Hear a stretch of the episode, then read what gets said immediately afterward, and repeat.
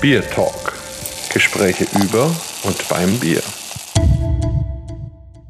Herzlich willkommen zu unserem zwölften Bier Talk. Diesmal sind wir bei mir zu Hause, quasi. Alle haben schon mal vom Bierwana gehört, dem ultimativen Bierfachgeschäft Münchens und seinem Besitzer und Gründer Matthias Thieme. Und dem begrüße ich recht herzlich. Hallo, Moin. guten Morgen Matthias. Und neben mir ist natürlich, also das heißt nicht wirklich neben mir, aber ihr wisst ja schon, ist natürlich auch wieder dabei. Der Markus aus Bamberg. Sehr gut. Also ähm, kann man sagen, wir haben eine bayerische Sitzung, obwohl ein Eingeborener und zwei Exilanten, oder wie sagt man?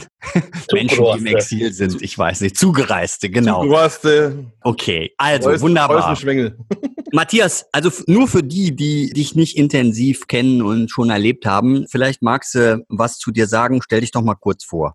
Ja, sehr gerne. Matthias Thieme, gebürtig aus Niedersachsen, aus Südniedersachsen, also der Gegend von Gose und Bockbier quasi, in dem Bierbereich geboren, aber eigentlich in meiner Jugend außer Konsum mit Bier gar nicht so intensiv was am Hut gehabt. Ich war über 20 Jahre in der IT-Industrie für ein großes amerikanisches Softwareunternehmen tätig, war in der Zeit dann auch des Öfteren in Seattle und Umgebung unterwegs und habe dort schon sehr früh von dieser Craftbeer-Bewegung was mitbekommen. Irgendwann war die IT-Zeit dann mal vorbei, vor sechs, sieben Jahren. Da war meine Bierliebe und die Liebe zum Craftbier sehr frisch entfacht. Und dann gab es in München aus meiner ganz subjektiven Sicht kein so tolles Bierangebot in den Läden, in den Shops, auch wenn es da schon die eine oder andere Pflanze gab. Und dann habe ich überlegt, ich mache in München den Bierladen auf, bei dem ich selber gerne einkaufen würde. Das klingt doch schon mal wunderbar. Ich war auch schon in diesem wunderbaren Bierladen und habe auch schon ziemlich viele Euros da gelassen. Fällt einem aber auch nicht schwer. Und ich habe auch noch viele Schätze von dir bei mir im Bierkeller, die ich immer so nach und nach raushole. Gerade besonders belgische Biere und so. Gibt es denn was, was du in den letzten Wochen, Monaten bekommen hast, wo du ganz besonders stolz drauf bist, dass du es hast? Ja, momentan ist es ja mit dem Nachschub hier und da ein bisschen schwierig. Mich freut aber, dass zumindest die ganzen deutschen Craftbrauer da in den letzten, vielleicht nicht in den letzten Wochen, aber in den letzten Monaten da durchaus qualitativ an vielen Stellen nochmal einen richtigen Sprung nach vorne gemacht haben. Auch was das Thema Frische angeht, das ist bei den IPAs und Pale Ales ja immer ein großes Thema. Dann gibt es so Sachen wie Flügge aus Frankfurt plus noch ein paar andere. Es tut sich auch im Sauerbierbereich mehr, nicht nur bei uns im Laden, sondern auch bei den deutschen Brauereien. Biere, die ja auch ein gewisses Alterungspotenzial teilweise haben. Und das ist schon etwas, was uns auch sehr gefällt und sehr spannend ist. Also das heißt, es gibt eine Riesenauswahl in deinem Laden, oder? So ist es. Wir haben immer ungefähr 600 Biere da. Die Hälfte von unserem Sortiment ist ein Standardsortiment, was wir immer da haben oder wo wir versuchen, es immer da zu haben. Also was weiß ich, ein Sierra Nevada Pale Ale, um so einen Klassiker zu nennen, oder ein Brewdog Punk IPA. Die wollen wir eigentlich immer im Sortiment haben. Die sind auch kontinuierlich nachgefragt. Und die andere Hälfte, die anderen 300 Biere wechseln. Das ergibt sich schon alleine so ein bisschen natürlich durch eine Saisonalität. Also was weiß ich, ein Schlenkerler Eiche, die gibt es halt nur im Winter, den Bock. Das heißt, die haben wir ein paar Wochen oder Monate im Sortiment und dann ist auch mal wieder ein halbes oder ein Dreivierteljahr Pause. Dadurch ergibt sich schon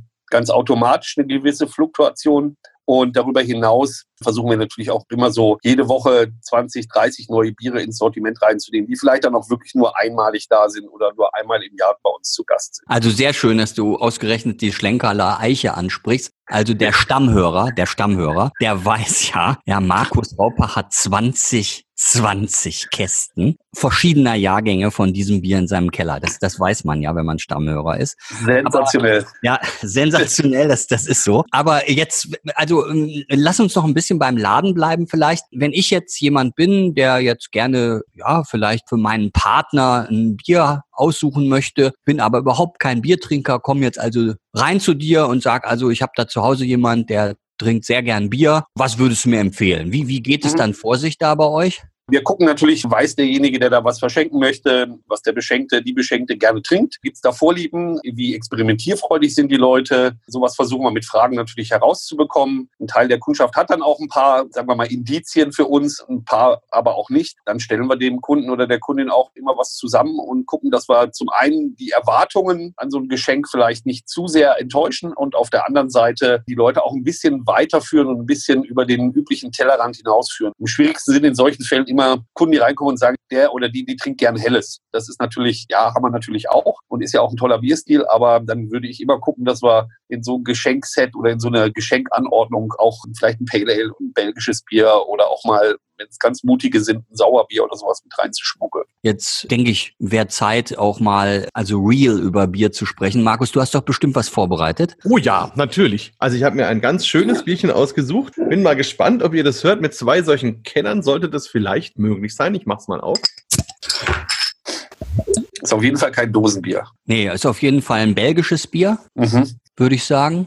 Also, Also eins war richtig, eins war falsch. Es war kein Dosenbier, also kein belgisches Bier. Richtig. Dann vielleicht was aus Frank. Absolut. Muss ich bei euch beiden eingereisten Bayern ja tun. Muss die fränkische Flagge hochhalten, das stimmt. Ist es was mit Rauch? Nein, ausnahmsweise nicht. Also ich gebe euch mal einen Tipp. Auf dem Hals oben steht drauf unfiltriertes, gut gehopftes Landbier. Die Brauerei wurde 1811 gegründet. Hm, nicht einfach, nicht einfach. Wirklich eine echte Challenge. Absolut. Nein, also ist es auch. Also noch, noch, noch ein Tipp, sonst löse ich auf. Es ist ein kleiner Ort mit vielen Ortsteilen und insgesamt sieben Brauereien. Das ist ja Hallandorf dann. Hallandorf, ja, eindeutig. Rittmeier? Ist es was von. Nee, Rittmeier ist viel älter. Wahrscheinlich Witzgal? die kleinste. Genau, richtig. Die kleinste. Brauerei.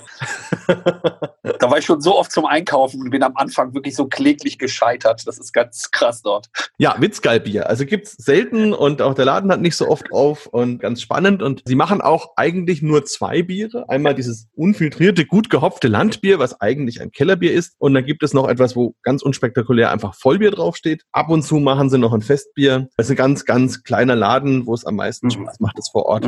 Winzig, winzig. Winzig. Beim ersten Mal bin ich vorgefahren, dann hat der Typ rausgeguckt, hat mein Nummernschild gesehen, hat er gesagt, nee, du kriegst kein Bier, weil dann kriege ich mein Leergut nicht zurück. Wir verkaufen dir nichts. True Story. Bin ich unverrichteter Dinge wieder weitergefahren. Das ist wirklich wahr. Das Nee, wirklich. Der hat, ja- der hat ja dann wirklich nichts gegeben. Nein, nicht, nicht mal ein Sechserträger. Und Also- dann habe ich aber gelernt und inzwischen fahre ich dort immer mit Leergut hin. Ja, ich bringe Flaschen mit, leere Flaschen und eine leere Kiste oder zwei oder drei und dann packen wir das halt um. Dann ist er happy, weil er hat Leergut. Seine Kästen landen nicht in München und ich krieg das Bier. Aber da Genial. musste ich mich so richtig ranschleichen. Da bin ich ein, zwei Mal am Anfang wirklich gegen eine fränkische Wand gelaufen. ist ein echter Geheimtipp und ist auch gar nicht so leicht zu finden. Also es ist am Anfang eines kleinen Ortes eben Schlammersdorf, hat einen sehr schönen historischen Bierkeller, der leider nicht mehr genutzt wird und schon ziemlich verfällt, aber man kann es trotzdem noch sehr schön sehen, wie diese Gewölbe von außen, da stehen jetzt Bäume drauf, ausschauen. Ab und zu im Sommer ist da auch noch auf und vom Geschmack her kann ich euch nur sagen, so ist ein typisch fränkisches, gut gehopftes Kellerbier. Also schon eine kräftige Bittere, das würde sogar dem Holger Spaß machen, aber eben auch schöne malzige Aromen und unglaublich süffig, wie man so auf Deutsch sagen würde. Also da habe ich jetzt schon, obwohl wir 10 Uhr am Morgen haben, die Stimmung im Kopf. Man sitzt da draußen, nachmittags, schöner Sonnenschein, Kellerplatte vor sich, einen schönen Krug damit und dann einfach den Tag genießen. Also tolles Bier, was ganz viel Kopfkino macht. Ja, sehr gut. Also du produzierst auf jeden Fall Bilder. Und im Bierwana kann ich dir nur sagen, also die Franken sind immer vertreten. Immer, ja. Das stimmt. Wir haben immer eine gute fränkische Auswahl. Mönchs-Ambacher versuche ich immer zu kriegen. Da ist es aber ähnlich schwierig zu bekommen. Witzgal auch ab und zu und einige Kenner loben das dann auch, dass wir das haben. Und äh, bin jetzt echt neidisch, dass du das Bier hast, Markus. Das war das Ziel. Ja, Ja, Wahnsinn. Also, Mann, Markus, da hast du ja wieder genau das Richtige ausgesucht.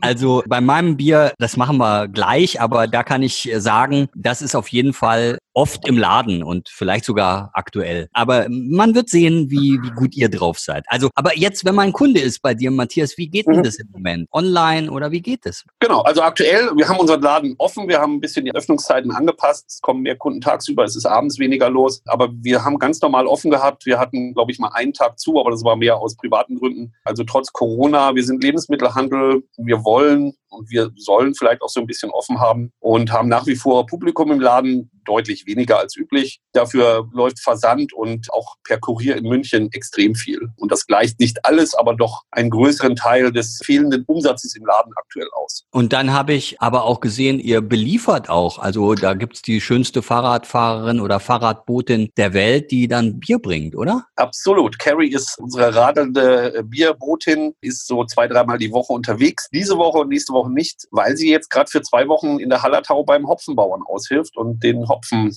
pflegt, damit wir im nächsten Jahr auch Hopfen für gutes Bier haben. Aber in zwei Wochen ist sie dann wieder am Start und dann gibt's auch unseren CO2-neutralen Kurierdienst in München wieder. Ja, und da kann ich dir nur sagen, also wenn man dann in Bamberg wohnt, hat man einen echten Nachteil, weil bis dahin kommt die nicht. Nee, die ist zwar schon mal von der US-Ostküste bis nach Kalifornien mit dem Fahrrad gefahren, also sie hat durchaus Staying Power, aber ich glaube, zu sagen, fahr mal Bier zum Markus oder zu irgendjemand nach Bamberg, das wird sie nicht machen. Das ist aber schade. Also dann muss ich doch, doch mal wieder nach München aufbrechen und dann mich irgendwo hinsetzen, wo sie dann mich beliefern kann. Was weiß ich am Das kriegen wir hin, genau. genau. Dann schicke ich sie zu Holger, das ist ja auch nicht so weit und dann macht ihr da zu dritten Picknick in Holgers berühmten Keller.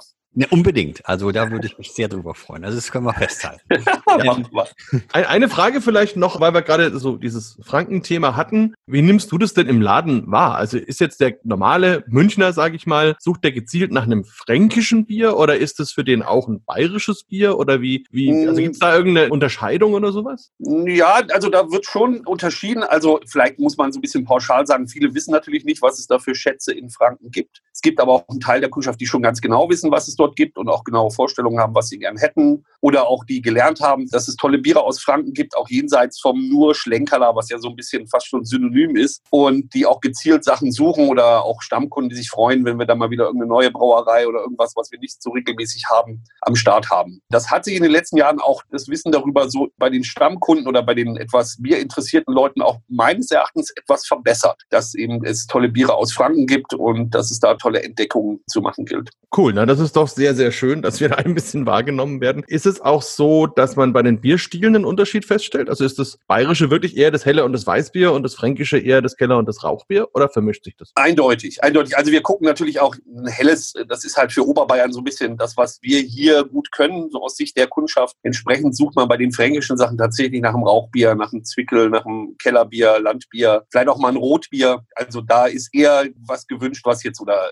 Märzen vielleicht auch mal fränkisches Weißbier haben wir ab und zu mal oder von Weyerer haben wir ja auch mal experimentellere Sachen wie ein Stout oder wie ein IPA oder sowas. Aber da will man eher die Stile, die es in Oberbayern vielleicht nicht laufend gibt. Also dann würde ich sagen, gehen wir zum zweiten Bier. Wer mag? Ja, dann mag ich mal. Kamera ist ja aus. Können wir nicht spieken. Dose. Dose, auf jeden Fall Dose, jawohl. Ja, das war jetzt zu einfach, ne?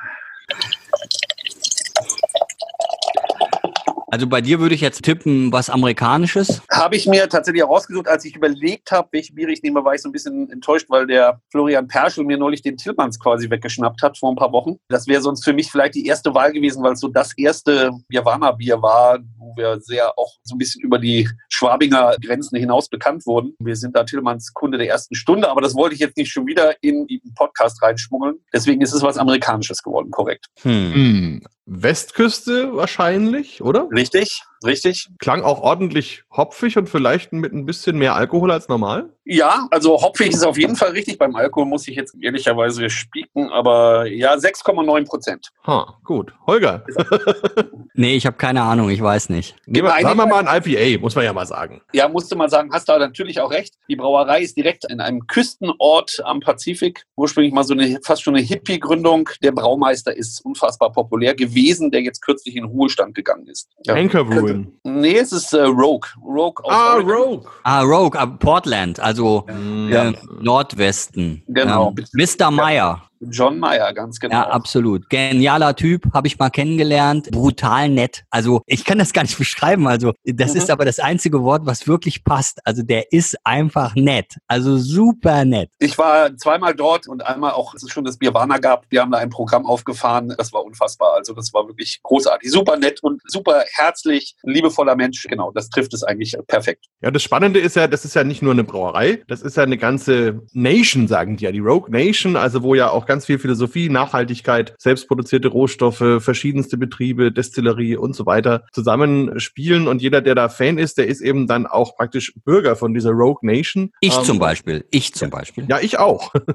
wir, sind, wir sind alle Rogue Nation Bürger. Du wirst da vor Ort dann auch noch, musst einen kleinen Eid leisten und dann bist du Mitglied bei der Rogue Nation. Ja, und ich, deswegen habe ich es auch ausgewählt, nicht nur, weil es aus dem pazifischen Nordwesten kommt und sozusagen da so ein bisschen die, meine ersten Craft Beer Berührungspunkte symbolisiert, sondern weil die wirklich versuchen, so viel wie möglich selber zu machen. Die haben ihre eigene Hopfenfarm, haben eigene Hopfensorten, haben eine eigene Farm, wo sie Malz, Gerste und Getreide anbauen, haben dort Bienenstöcke. Der Honig wird dann auch wieder für das Honeycölsch benutzt. Also die sind unfassbar akribisch, was die Rohstoffe und was ihre Biere angeht. Ja, wunderbar. Und wenn man dann in deinen Laden kommt, dann sieht man ja auch die Kategorien. Also man findet sich gut zurecht. Du hast die Regale beschriftet und alles ist geboten. Also wir wissen jetzt schon eine große amerikanische Auswahl und eine große fränkische Auswahl. Und das ist jetzt auch sehr schön zu meinem Bier zu kommen. Ich bin mhm. jetzt mal sehr gespannt, also wirklich sehr gespannt. Also passt auf. Ein Korken? Trinkst du vormittags schon Cantillon, Holger? so ähnlich. Also so ähnlich. So Ähm, ähnlich. boah, Wahnsinn, der ganze Raum, der ganze Raum ist voll mit Duft. Also ich muss gar nicht ans Glas. Klingt Ähm, aber nach Belgien dann auf jeden Fall. Ja, ich habe so einen Lieblingsplatz im Bierwana und wenn ich denn da so stehe, dann ist hinter mir immer die belgische Wand. Das stimmt. Hm. Kleine Göses Dekarie? Nein, sehr bekannt, überall erhältlich. Bohnen. Äh, du Äh, nicht, nein, also äh, wäre auch eine Möglichkeit gewesen, aber ist nicht so. hast jetzt eine Gös oder hast du einen Krieg so fürs Frühstück? Also ich würde jetzt sagen, beides falsch. Was Hm. haben wir? Framboise mit Himbeeren? Nein, nein, nein, nein. Ein also, Faro. nee, nee, also wirklich so, dass man jetzt denken würde, um Gottes Willen, das kann man nicht vormittags trinken, aber ihr kennt mich. Also ich bin halt ein Genusstrinker und mir war danach. Ein also, Grün. Ich muss, glaube ich, auflösen. Also Ja. ich, also ich, ich fange mal an mit Rot.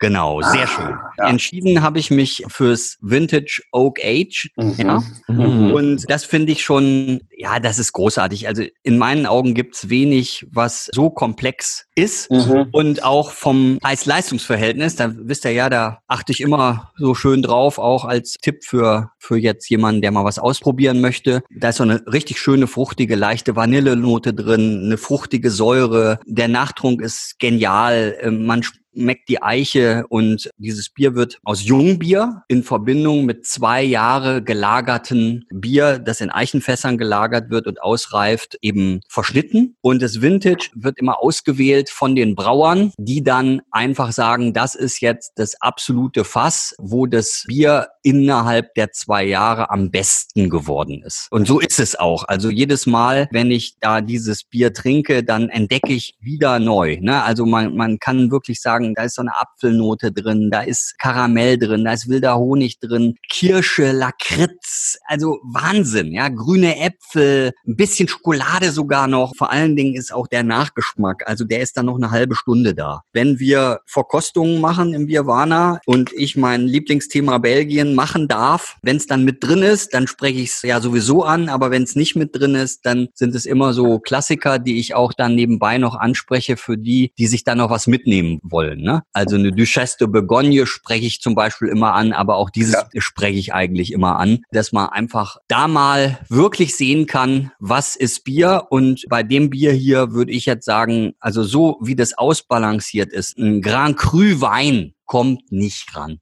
Da haben wir jetzt ja quasi in diesem Podcast nahezu die Extreme der Bierkulturen. Ne? Also haben wir Ja. einmal das, das unglaublich süffige fränkische Kellerbier, dann das West Coast IPA mit Kreich, Hopfen und so weiter und dann das belgische Ja. Vintage, was dann nochmal die ganz andere Seite repräsentiert. Sehr, sehr Ja. spannend. Definitiv.